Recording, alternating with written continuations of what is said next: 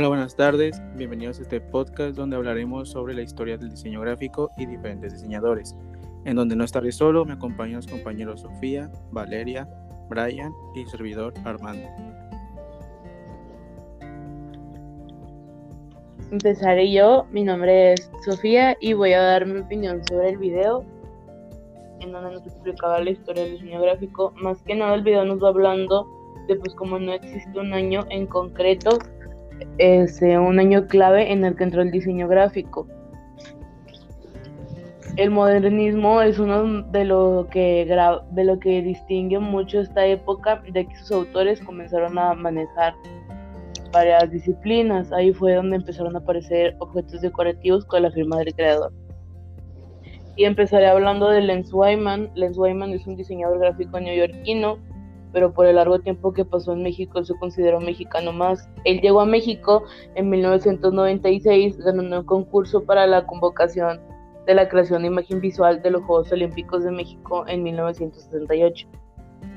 Gracias a este trabajo se quedó aquí en México y se fue abriendo camino en México, haciendo los proyectos para la Ciudad de México y la Copa del Mundo en el 1970, al igual que ha hecho trabajos aquí en Monterrey como para para la Central de Abastos, el Museo Macro de Monterrey y el, Papalote, y el Museo Papalote de Niños.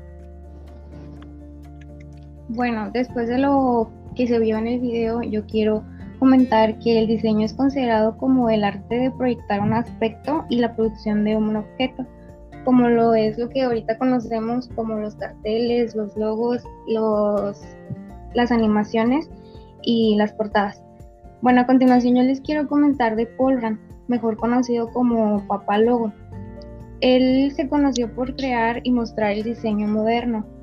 Algo, que me llamó mucho la atención de él es que él empezó creando carteles para su escuela. También fue un pintor, un conferencista y un diseñador industrial. Y también sus logros más importantes se centraron en el diseño de crear la identidad corporativa y los logos. Eh, uno de sus más importantes donde creó sus logos fue de, para IBM, para Apple, para UPS, ABC Television, Next, como también es autor de diversos libros del diseño y también fue maestro de la Universidad de Yale. Y a continuación yo les hablaré sobre Milton Glaser. Milton Glaser, sin duda su trabajo más fácil de ubicar, que todos lo hemos visto, es el logotipo de I Love New York que, pero al igual que su trabajo para personas, al igual ha hecho trabajos para personas muy importantes como los Barack Obama y el músico Bob Dylan. Estudió en la, estudió en la Cooper Union en Nueva York y en 1956 abrió estudios junto con sus amigos que al igual se graduaron de lo mismo que él. Pero en el 66 fue cuando dio su salto hacia su carrera ya que hizo el álbum de Bob Dylan Great Hits, que fue que logró, salir con su carrera adelante, ya que pues ya después de eso entró al New York Magazine, donde, donde renovó el concepto en el 77 con el icónico I Love New York. Lo que lo identifica a él mucho su compromiso social. De hecho, en el 68 hizo un dibujo, una ilustración gráfica sobre Mickey Mouse en Vietnam y al igual otro, otro, de sus trabajos polémicos, pues es el mismo ratón de Disney, acribillado con una bala en la cabeza como una clara denuncia al conflicto bélico, ya que él le toma mucha, mucha, él tiene mucha responsabilidad social y quiere dar a conocer todo lo que para él bueno, a continuación yo también les, voy a comentar de Jonathan Eyeri. Él es un artista inglés y fundador de un estudio de diseño gráfico. Eh, más que nada se centra en el diseño gráfico. Él a, a graduarse se mudó a Londres para así comenzar su sueño de todo esto del diseño gráfico. Después de trabajar con importantes empresas del diseño, fue ahí donde él decidió crear su propio, su propio estudio y donde hacían encargos culturales y comerciales. Uno de sus clientes más importantes eh, a lo largo de esta trayectoria, trayectoria fue Chanel. En el 2005 hizo una exposición en la Galería de New York y en el 2009 hizo un solo llamada La expresionismo y el neoconservador y ahí se presentaban esculturas de latón y después de eso se publicó un catálogo en blanco y negro donde se presentaban sus obras más importantes.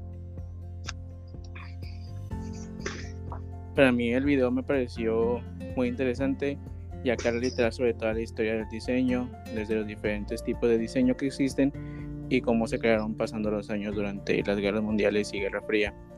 También hablando sobre cada diseñador, lo que aportó para el diseño, su estilo y dándonos ejemplos claros sobre cómo, o cómo lo hacía cada uno. El diseñador que más me llamó la atención fue Herbert Matter, ya que él fue uno de los pioneros en usar la fotografía como diseño y así poco a poco más diseñadores fueron usando su estilo. Otro diseñador que voy a hablar va a ser Mario Eskenazi. Él es de Argentina, arquitecto, pero destacó más en el diseño gráfico. Él empezó primero en el Canal 10, después por problemas se movió a España. Y hablando más sobre sus diseños, pues de su imaginación han salido las identidades corporativas de Max Sabadell, Grupo Tragaluz, EVAX o Transport, Transports Metropolitans de Barcelona. Aparte de que ha realizado colecciones de libros de diferentes editoriales. Eh, también gracias a su trabajo él obtuvo el Premio Nacional de Diseño en el año 2000 y su estilo es de diseño es muy limpio, puro y sencillo. Eh, le pone gran importancia a diferentes tipos de tipografía como elemento visual. A mí el video se me hizo interesante a pesar de que de que la primera escuela que se fundó a base de, enseñanza sobre el arte y todo fue la escuela Bauhaus que se fundó en 1919 en Alemania. En esta escuela destacaron varios artistas, pero los más grandes fueron Kandinsky y Pautli porque ellos son considerados como el padre de la abstracción. Este, la escuela era conocida también como la primera escuela que enseñaba diseño, arte y arquitectura en una y terminó cerrando en Berlín en 1933. También una de las artistas que, que investigué fue Emily Oberman. Emily Oberman es una diseñadora multidisciplinaria cuyo trabajo abarca la identidad de marca, el gráfico en movimiento, publicaciones, empaque, publicidad y sitio web. Ella es originaria de Yonkers, Nueva York. Estudió diseño y realización de cinematografía. Y su trabajo es conocido más que nada para eh, cómo le da el sentido de, que culmina la línea entre la promoción y el diseño y a menudo utiliza el lenguaje y el humor para establecer una conexión emocional. Ella ha sido ha sido ganadora de de, un de uno de los premios, el prestigioso premio de Augustin Gaudens en 2004 y en 2016 la eligió como la eligieron como una de las 100 personas más creativas en, el negocio del año.